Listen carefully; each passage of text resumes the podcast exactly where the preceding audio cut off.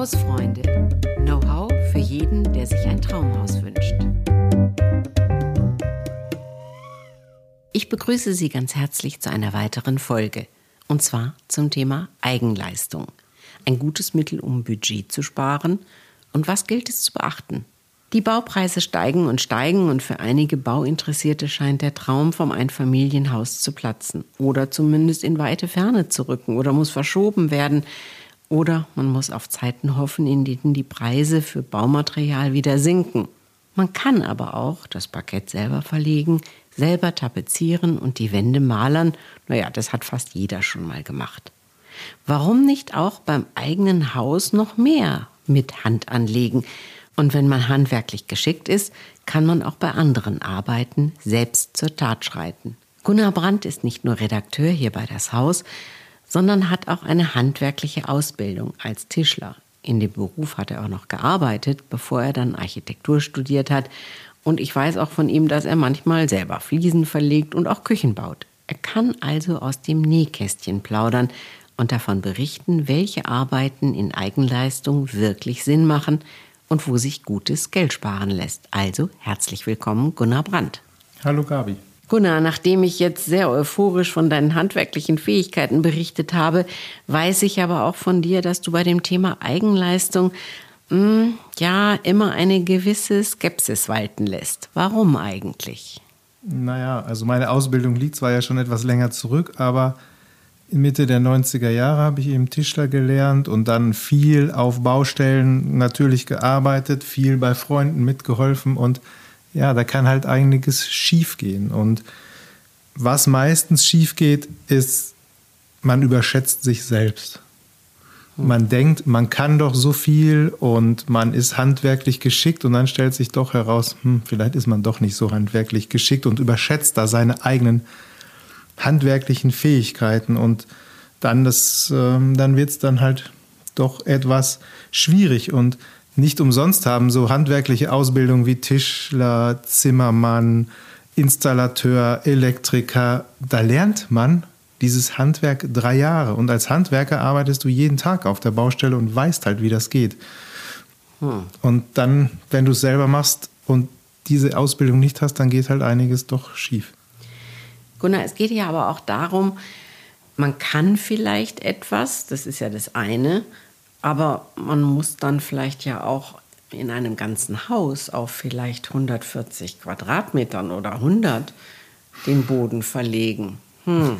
Ist ja was anderes, als wenn man es theoretisch irgendwie kann. Oder mal nur in einer kleinen Wohnung was gemacht hat. Ja, da, da sprichst du genau die, die Themen an. Also bei einem Haus, da potenziert sich halt alles. Also da hast du da nicht nur ein Badezimmer, du hast vielleicht zwei Badezimmer. Du hast viel mehr Wohnfläche. Also das Parkett statt 60 Quadratmeter hast du vielleicht dann eben, wie du gesagt hast, 140, 160 Quadratmeter. Du hast viel mehr Wandfläche, die du streichen, tapezieren musst. Du arbeitest ja nebenbei, in der Regel auch noch. Also sitzt von morgens 8 bis 16 Uhr am Schreibtisch und dann nach dem Feierabend äh, und am Wochenende sollst du dann auf der Baustelle arbeiten. Das kostet Kraft, das kostet richtig Körner. Also dann noch voll konzentriert auf der eigenen Baustelle zu arbeiten. Wenn man jung ist, hat man noch ein bisschen mehr Power. Da schafft man das schon, aber das darf man nicht unterschätzen. Dieses Familienleben, wenn du schon Kinder hast und dann deine Frau ist dann komplett auf sich allein gestellt und du bist dann auf der Baustelle. Also das naja, es gibt ist auf ja vielen Ebenen auch Frauen, die auf der Baustelle es, helfen. Auf jeden Fall. Also es gibt, äh, also gerade bei uns in der Ausbildung zum Tischler, das ist ja so ein klassischer Beruf, wo viele Frauen auch, oder viel ist jetzt übertrieben, aber es gibt doch einige Tischlerinnen. Und wir hatten ja jetzt auch beim Goldenen Haus eine Tischlermeisterin, die ihr komplettes Haus selbst renoviert und saniert hat. Also Frauen können äh, genauso gut auf der Baustelle mit anpacken. Also Goldenes Haus, sag doch noch mal ganz kurz, das ist unser Wettbewerb. Genau, das ist unser Haus. jährlich stattfindender Bauherrenwettbewerb, wo man seine Häuser einreichen kann zu einem ganz bestimmten Motto. Und äh, jetzt bald geht es schon wieder los äh, mit dem 2022, mit dem Wettbewerb. Und da dreht sich alles um das Thema natürlich Holz. Mhm. Behaglich. Da sind wir wieder bei der Tischlerin. Da sind wir bei der Tischlerin und wir sind bei Holz und wir sind bei einem Material, mit dem man sehr, sehr gut, mit dem jeder sehr gut auch Sachen selber machen kann. Jetzt ist es ja so, ähm, also ich ähm, habe ja auch schon mal was zusammengebaut, was ich in Einzelteilen äh, erworben habe. Und ich habe festgestellt, oh Mann, oh Mann, nach zwei Stunden habe ich schon Blasen äh, an den Händen oder so. Oder da tut mir dies weh und jenes weh. Also es ist ja auch eine Sache, da muss man sich rantasten. Also man kann ja nicht von heute auf morgen gleich loslegen. Also ich kann es mir zumindest schwer vorstellen. Nein, also von 0 auf 100, also wirklich vom Bürojob dann äh, viel auf der Baustelle selber machen, das ist, das ist wirklich hart. Also da die, die, den Muskelkater, die, äh, die Schwielen in den Händen und äh, andere Schmerzen, die kriegst du gratis dazu. Also das ist, äh, das ist ganz klar. Und hm. ja, das ist so ein Punkt, den unterschätzen viele. Also du brauchst ja auch als Heimwerker, der das nicht tagtäglich macht, du brauchst ja auch viel länger für die Tätigkeiten die du ausführst. Also Klar. doppelt so lang. Wer handwerklich geschickt ist, schafft es ein bisschen schneller. Und das darf man schon nicht so vergessen. Also das ist, mhm. Und da geht halt wirklich viel, Zeit viel schief, viel Zeit, viele Nerven und es geht dann auch was du, schief, genau. Es geht was schief. Du hast mal wieder was beim Baumarkt vergessen, weil du es nicht im Kopf hattest. Dann fehlt dir wieder was. Dann musst du zum Baumarkt fahren und mir passiert das ja auch. Also da, ja, da geht schnell die eine oder andere Stunde drauf. Hm. Du hast ja äh, gesagt, du hast schon viele Dinge gesehen und wahrscheinlich eben auch ja viele Dinge, die schon mal schiefgegangen sind. Kannst du uns so ein paar Beispiele mal erzählen? Naja, also es dreht sich immer um dieses Zeitmanagement und vor allem um die handwerklichen Fähigkeiten, dass man dann doch nicht so gut ist im Verputzen von Wänden ich meine, das ist, das ist, eine, das ist schwierig, sowas. Und äh, ich habe das auch schon selber gemacht und habe dann die erste Wand äh, dann wieder äh, den Putz von der Wand gezogen und weil es einfach nicht, nicht gut aussah, keine glatte Fläche war. Oder du, du beim Parkett verlegen, das, das traut sich ja auch jeder selber zu oder Laminat zu verlegen. Ja, dann in der Fläche, wenn du die Dielen einfach nur aneinander legen musst, dann ist das natürlich relativ easy. Aber das Abschneiden, das Richtige, die richtige Länge zu treffen, dann musst du vielleicht an der Tür was ausschneiden und so. Ja, äh, Holz kannst du nicht mehr dran sägen. Also dann hast du vielleicht einen Verschnitt und dann hast du, machst du es nochmal und nochmal. Und klar, das, das sind irgendwie alles Kleinigkeiten oder auch beim Fußleister auf Gärung schneiden und so das summiert sich dann aber. Jetzt haben wir gerade vom Parkett gesprochen, da hast du ja diese, du kennst ja diese Nut- und Federbretter. Mhm, da mhm. klickst du die ineinander und hast immer die gleiche Höhe.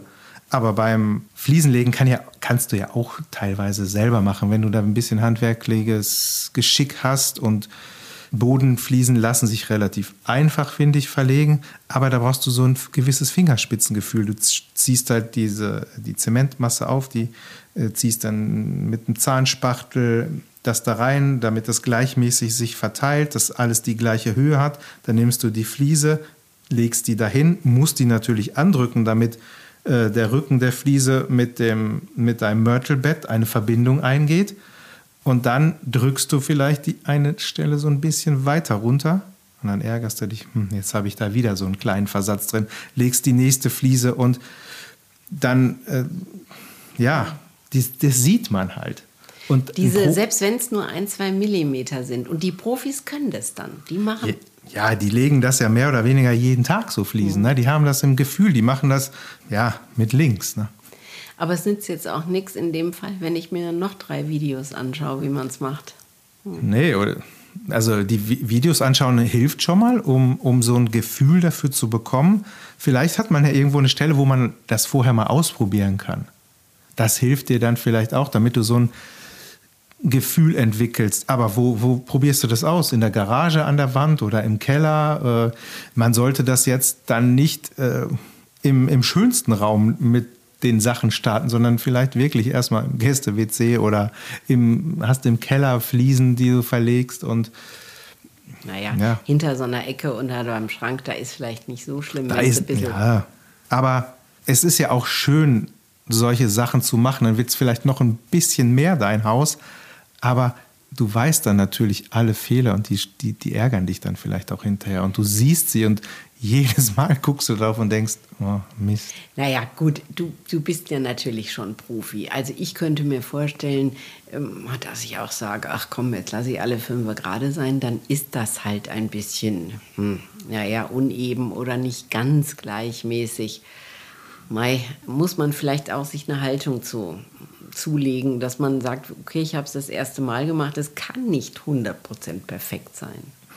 Na, wenn man diese Haltung hat, dann ist das ja in Ordnung. Aber ich meine, man baut meistens nur einmal im Leben. Ne? Und dann okay. wohnst du da 20, 30 Jahre. Und dann gibt es ja so, wenn Handwerkern, denen passieren ja auch Fehler. Und dann sagen die ja, ja dann auch mal gerne, ja, das guckt sich schon weg. Aber es guckt sich dann vielleicht doch nicht so weg. Es guckt sich weg, das ist ein guter Spruch. Ja, das äh, hört man relativ oft auf der Baustelle. Ah ja.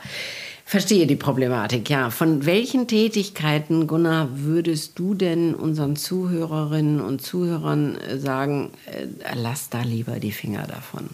Ja, also alles, was mit Rohbau zu tun hat, also die, die äh, Konstruktion des Hauses, also Wände zu mauern, äh, selber Decken äh, zu spannen, das, äh, die Stahlmatten zu biegen, zu gießen, davon würde ich natürlich komplett die Finger lassen.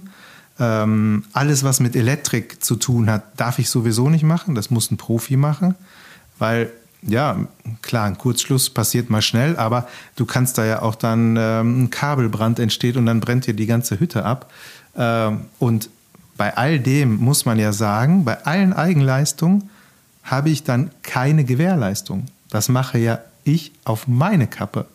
Wenn dem Handwerker ein Fehler passiert, dann kann ich die die Gewährleistung dieses Handwerkers in Anspruch nehmen. Dann kommt er, rufe ich an und sage, okay, das ist kaputt gegangen, äh, ist noch in der Gewährleistungsfrist, mach wieder heile.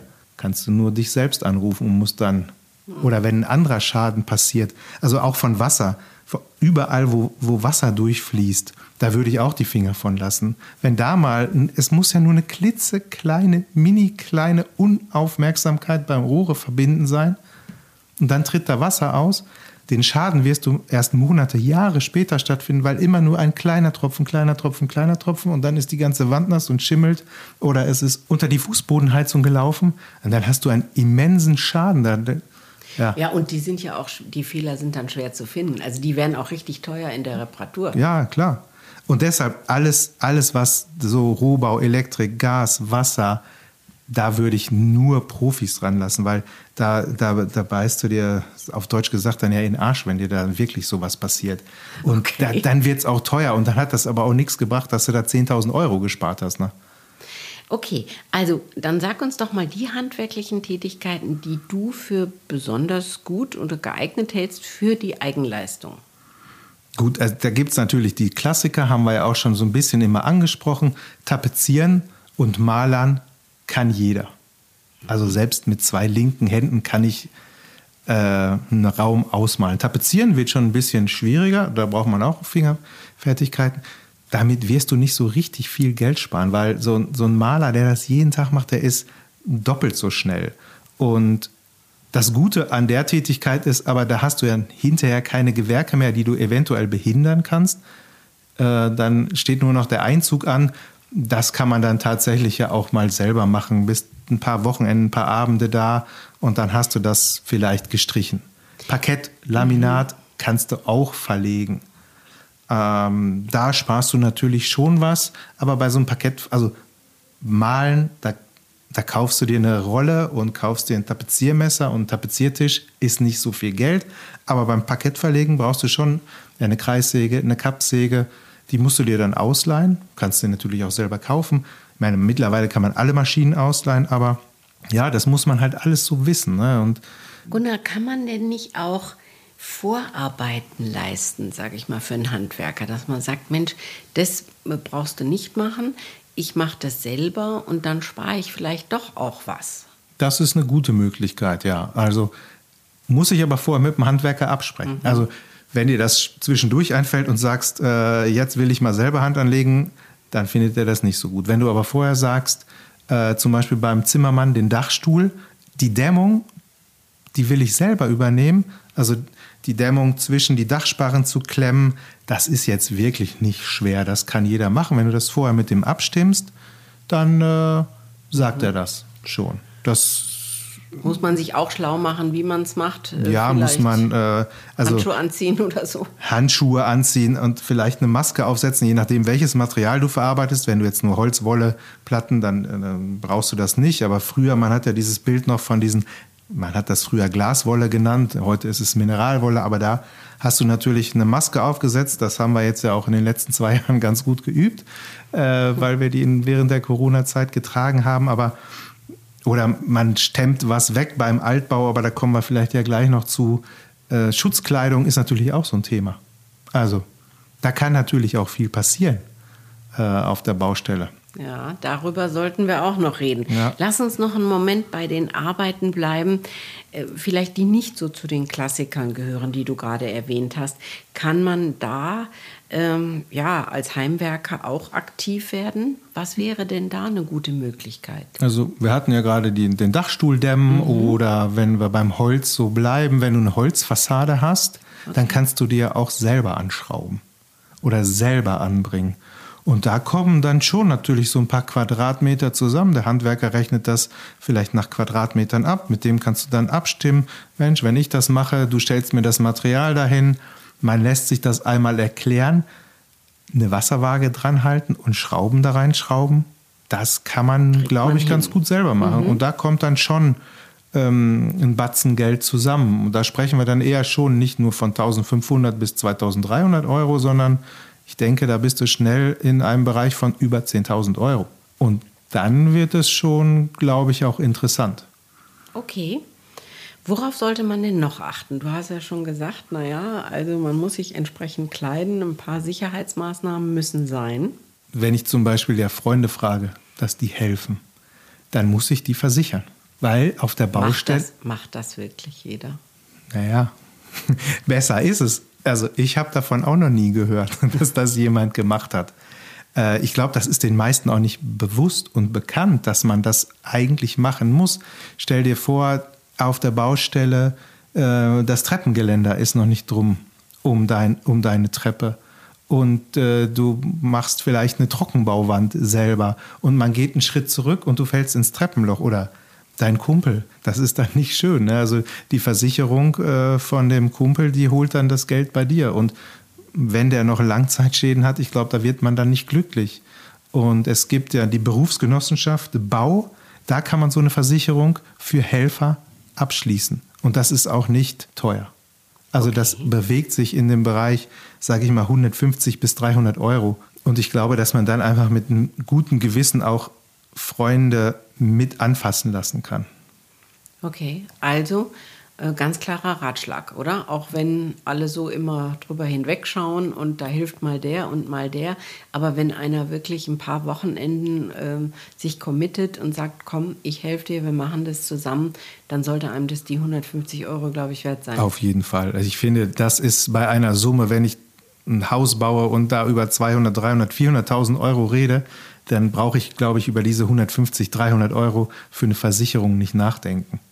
Also das sollte bitte wirklich jeder investieren. Berufsgenossenschaft Bau auf der Homepage kann man sich da informieren. Man muss auch nicht unbedingt mit Namen die Leute angeben, sondern da gibt es so verschiedene Pakete, äh, dass man sagt, ich habe fünf Helfer und die kommen in unregelmäßigen Abständen und äh, da wird man ganz gut informiert. Wunderbar, also glaube ich, ganz wichtiger Ratschlag. Mir fällt aber noch was ein. Wie sieht denn das überhaupt? Also, wir haben jetzt immer vom, ein bisschen mehr vom Neubau gesprochen, aber wie sieht es denn bei einem Altbau aus, der jetzt kernsaniert wird? Und da müssen ja viele Abrissarbeiten entstehen. Ich sage mal, da kann man nicht viel kaputt machen, weil das ist ja der Sinn der Sache, das kaputt zu machen und abzureißen. Also, da würde ich doch sagen, da sind doch, äh, bin, wäre ich und Freunde genau richtig. Ja, absolut. Also, da kannst du schon viel selber machen, wie du schon gesagt hast. Da kann man nicht viel kaputt machen. Äh, also man kennt das ja, da auf dem Boden, da liegen zwei Teppichschichten, darunter ist noch ein Vinyl und darunter noch ein Linoleum und dann entdeckst du darunter ein wunderschönes Fischgrätparkett oder wunderschöne Dielen, die noch super in Schuss sind. Diese ganzen Abrissarbeiten von diesen Sachen, das Ausräumen von einem Haus oder die, die Türverkleidungen, die dir absolut nicht gefallen, die alten Fliesen aus dem Bad abschlagen, diese schönen türkisfarbenen mit oder grün mit so braunen Blumenmustern drin. Das ist aber drin. eine mühselige Arbeit. Also das habe ich selber mal versucht. Ja, mühselig, aber ja, da, da kannst du schon viel Geld sparen. Geld sparen. Mhm. Also wenn du da einen Handwerker für 40, 45, 50 Euro die Stunde äh, arbeiten lässt oder du machst das selber, darfst natürlich nicht die Entsorgung vergessen. Ne? Also ähm, ja, da sollten wir kurz noch mal drüber reden. Also ja. da brauchst du natürlich ein paar Container, die dann vorm Haus stehen. Äh, und so eine Entsorgung, die darf man nicht preislich unterschätzen. Also da kommt dann schon viel Schutt zusammen.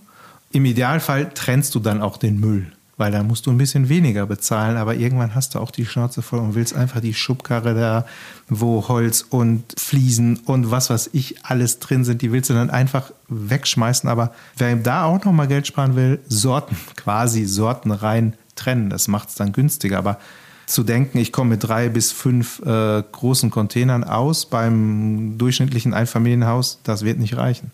Mhm. Okay, also, naja gut, wahrscheinlich zahlt man die Entsorgung, wenn man ein Unternehmen beauftragt, das zu tun auch. Klar, also die Kosten, äh, die, die Entsorgungskosten muss, äh, muss der Abrissunternehmer natürlich auch zahlen und äh, ja, das, das zahlst du dann halt selber. Mhm. Wo, wo gibt es denn so Punkte, wo du ähm, aufpassen musst? Also alles rausreißen, okay, da denkt man, wunderbar, weg, weg, weg. Man kann aber auch Sachen rausreißen, wo es dann blöd wird, wenn die weg sind. Ja, also vor allem bei tragenden Wänden. Ne? Ja. also da sollte ich schon vorher mit dem Statiker oder mit dem Architekten drüber sprechen und gucken, wo gerade bei so alten Häusern habe ich ja vielleicht kleinere Räume und dann willst du Räume zusammenlegen, um die größer zu machen oder Durchblicke zu schaffen. Und alles, was nicht tragend ist, kannst du selber machen überall, wo eine Wand weggerissen werden soll, die trägt, da würde ich auch wieder die Finger von lassen. Oder ein Wanddurchbruch durch eine tragende Wand, auch die Finger von lassen. Das sollten dann wirklich die Profis machen, die wissen genau, wie sie dann die Decke abstützen, die Last abfangen, dass die dann abgetragen wird. Die wissen auch, oder der Statiker hat das dann vorher berechnet, was für ein Stahlträger da oben reinkommt, um die Lasten dann in die Wand zu leiten ähm, das bitte wirklich auch nicht selbst machen. Okay, ähm, steigen wir mal hoch im Haus, aufs Dach sozusagen. Wenn man renoviert, meistens ähm, ja, wird dann auch das Dach neu gemacht. Ähm, und da denkt man ja auch alles runter, ne? die alten Pfannen. Ja, alles runter, stimmt. Aber ab in den Container. ab in den Container, der da unten steht. Ich stelle mich da mal locker drauf und schmeiß das einfach runter. Ja, das war in den 70er, 80er Jahren so. Das kennen wir von, von unseren Eltern oder von Oma und Opa. Das geht heute auch nicht mehr. Also das, das Haus muss dann eingerüstet werden, auch wenn das ein Dachdecker zum Beispiel abreißt. Dann kommen ja Fangnetze dahin, weil du kannst ja auch mal ganz schnell ausrutschen und dann segelst du da runter und äh, ja, fällst dann anderthalb, zwei Geschosse runter. Nein, Tut weh. Gut. Ist nicht gut. Und deshalb wird so ein Haus dann auch, wenn so ein Dach abgerissen wird, komplett eingerüstet. Da sind dann Fangnetze montiert, dass du dann eben nicht zu weit und nicht zu tief runterfällst. Klar, man könnte das auch selber machen, aber dann wirklich an diese ganzen Sicherungsmaßnahmen denken.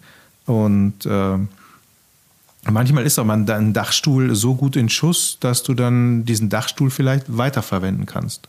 Dann nimmst du halt die alten Pfannen, die dann schon 50, 60 Jahre alt sind, runter. Meistens sind die ungedämmt, aber oder vielleicht hat Opa mal mit Glaswolle nachgedämmt, so ein bisschen. Die wirst du auch entsorgen. Ähm, ja. Naja, man kann ja auch ein paar Überraschungen erleben, wenn man ähm, äh, so im, im Rückbau äh, eines Hauses aktiv wird. Bevor man irgendeine Wand, auch eine nicht tragende Wand wegkloppt, schon mal überlegen, wenn da drüber vielleicht ein Badezimmer ist, da muss das Wasser ja irgendwie hinkommen und es muss auch wegkommen. Und nicht einfach loslegen, sondern vielleicht eher mal gucken, wo ist der Abfluss, wo könnte der lang gehen und äh, ich meine, das Wasser sollte natürlich schon vorher abgestellt sein, aber trotzdem können da natürlich Überraschungen passieren oder bei Wänden die so in der Nachkriegszeit aufgebaut worden sind, da haben die ja alles genommen, was, was zur Verfügung stand. Und dann hast du verschiedene Steinformate und hast da auch mal andere Sachen drin oder in die Decken wurde, damit es äh, in so Holzbalkendecken, da wurde Pottasche reingeworfen, um so ein bisschen, ähm, ja, Masse zu bekommen, um zu dämmen. Also wenn du dann unten die Platten abreißt und dann fällt dir ganz viel Schutt entgegen, das, das kann auch passieren, ja.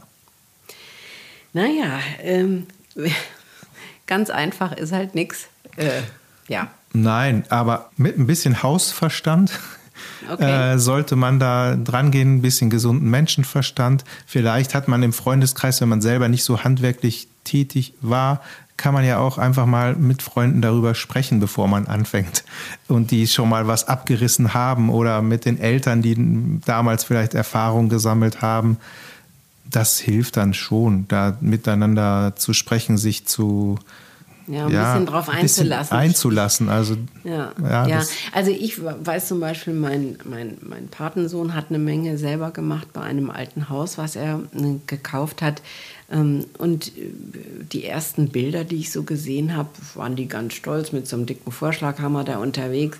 Keine Schutzbrille auf, nichts auf dem Kopf da habe ich dann mal angerufen und dann die nächsten Fotos waren dann schon ein bisschen anders. Auch, auch, da muss man vorsichtig sein. Hört sich so, ja, eine Wand einreißen hört sich so leicht an. Auch da können blöde Sachen passieren. Klar, also wenn du dann so, ein, so eine Wand einschlägst oder dann äh, nimmst du noch so äh, schneidest die mit einer Flex auf und hast wirklich keine Schutzbrille. Auch Handwerker tragen das nicht immer, aber denen muss man eigentlich immer sagen, Mensch Leute, das ist eure Gesundheit. Wenn dann dir ein Stein äh, ins Auge fliegt und dann hast du mhm. äh, ja, im schlimmsten Fall die Netzhaut kaputt. Das hört sich immer so übertrieben an, aber nein, diese Unfälle passieren tagtäglich mehrfach in Deutschland. Oder du fleckst was weg, der Funkenflug schlägt dir auch ins Auge das ist, äh, ist nicht schön. Also, also hier Schutz Schutzkleidung muss sein. Das, ich glaube, wenn man sich ein bisschen schlau macht, auch im Internet oder wenn man auf haus.de mal geht, auf unsere Seite, da steht das auch immer drin und unser Appell wäre, glaube ich, ernst nehmen. Wirklich ernst nehmen, weil man lacht immer schnell, wenn man im Internet gibt es ja so viele Sachen, die man sieht, wo, wo sich irgendwer auf den Daumen gehauen hat oder da ist was schiefgelaufen und dann lachst du dich kaputt und dann passiert es dir selber und dann lachst du nicht mehr. Also deshalb wirklich Schutzbrille, auch Gehörschutz äh, vielleicht aufsetzen, einen Helm aufsetzen und auch Handschuhe tragen. Und klar, im Sommer ist es warm und die Arbeit ist anstrengend, aber vielleicht nicht im T-Shirt und kurze Hose. Und vielleicht auch gute Schuhe, falls einem doch mal was drauf fällt. Ja, auch Sicherheitsschuhe zu tragen ist nicht äh, schädlich, weil wenn du abreißt, da liegen Nägel rum, Schrauben rum und wenn du dann äh, mit Flipflops da rumläufst und, oder mit anderen Schuhen und du trittst dann da drauf, Nagel im Fuß, ist auch nicht schön. Oh, oh, oh, Gunnar, jetzt hören wir auf mit den Problemen. Wir wollen ja eigentlich Mut machen, ein bisschen was anzugreifen, aber man muss halt eben so sechs, sieben Sachen vorher einmal äh, überlegen und auch die Ratschläge ähm, ernst nehmen. Ja, und vielleicht noch mal ganz gut in sich gehen. Hm, Habe ich die Zeit wirklich? habe ich dieses halbe Jahr, dieses eine Jahr, alles dauert immer etwas länger, als man denkt beim Bauen und ja. auch beim Abreißen. Ja. Habe ich das wirklich? Will ich das investieren? Ist es mir das wert? Traue ich mir das wirklich zu? Wir hören jetzt auf mit den Problemen, äh, ähm, aber ich glaube, es ist wichtig, das zu erwähnen, weil äh, es macht natürlich auch Spaß. Es ist das eigene Haus. Ich, also ich kann das voll, voll nachvollziehen. Das macht Spaß. Man will anfangen und ähm, da ist auch ein gewisser Enthusiasmus natürlich äh, richtig und vonnöten, ja, damit man eine Bauphase, das dauert ja wie gesagt doch eine ganze Weile, auch durchhält. Ähm, aber wenn man merkt, mh, hm, wir sind uns da unsicher, das funktioniert nicht so, vielleicht einen kleinen Rückzieher machen, ist keine Schande. Absolut nicht. Also das ist äh, in die Zukunft geblickt und das ist verantwortungsvoller, finde ich, als dann mittendrin zu merken, wir schaffen das nicht. Also, liebe Zuhörerinnen und Zuhörer, äh, unser kleiner Appell zum Donnerstag sozusagen. Vielen Dank, Gunnar, für den Einblick ähm, in die Möglichkeiten und auch in die Risiken. Wir verabschieden uns ganz herzlich. Schauen Sie auf haus.de, liken Sie uns, abonnieren Sie uns und wenn Sie noch Fragen haben oder auch Ideen, dann schreiben Sie uns doch unter hausfreunde.haus.de. Tschüss, auf Wiederschauen. Bis zum nächsten Mal. Ciao, ciao.